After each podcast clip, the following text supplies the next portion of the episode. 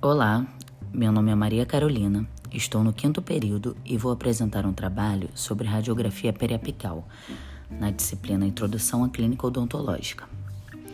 A radiografia periapical é um exame que serve para visualizar radiograficamente a anatomia de um ou mais dentes, desde a coroa ao término da raiz, assim como as estruturas anatômicas vizinhas, ou seja, que estão ao redor do dente. Essa radiografia pode ser usada para estudar qualquer um dos dentes, seja na arcada superior ou inferior.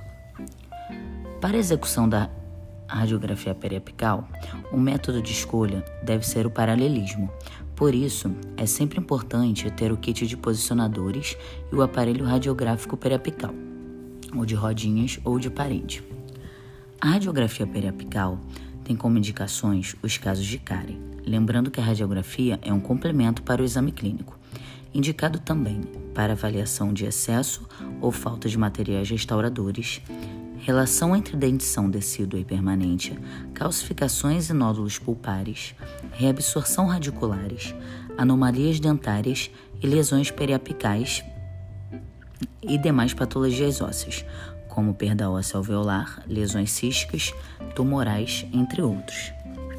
A técnica do paralelismo tem que ser feita com os posicionadores, mantendo o dente e o filme paralelos, possibilitando que os feixes de raio-x incidam perpendicularmente ao dente e filme, não necessitando de ajustes de ângulo.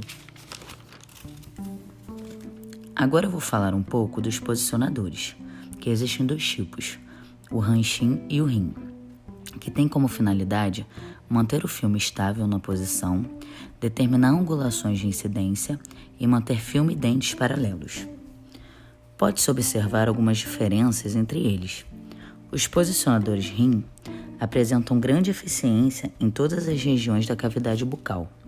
Já o Ranchin mostra eficiência na região de molares e premolares inferiores e apresenta uma distorção significativa da imagem na região de molares e premolares superiores. Para que seja feita a radiografia no paciente, é importante que ele retire os objetos metálicos que fiquem entre a fonte de radiação e o objeto a ser radiografado, colocar o colar cervical e avental, posicionar a cabeça do paciente e colocar os posicionadores. As maiores vantagens da periapical é ser um exame radiográfico padronizado, ter menor grau de ampliação da imagem radiografada e ter maior simplicidade na execução do exame, e a facilidade de, de determinação dos ângulos pelos posicionadores. Já as desvantagens, nós temos o desconforto do paciente e o maior custo, devido aos posicionadores. Muito obrigada pela atenção.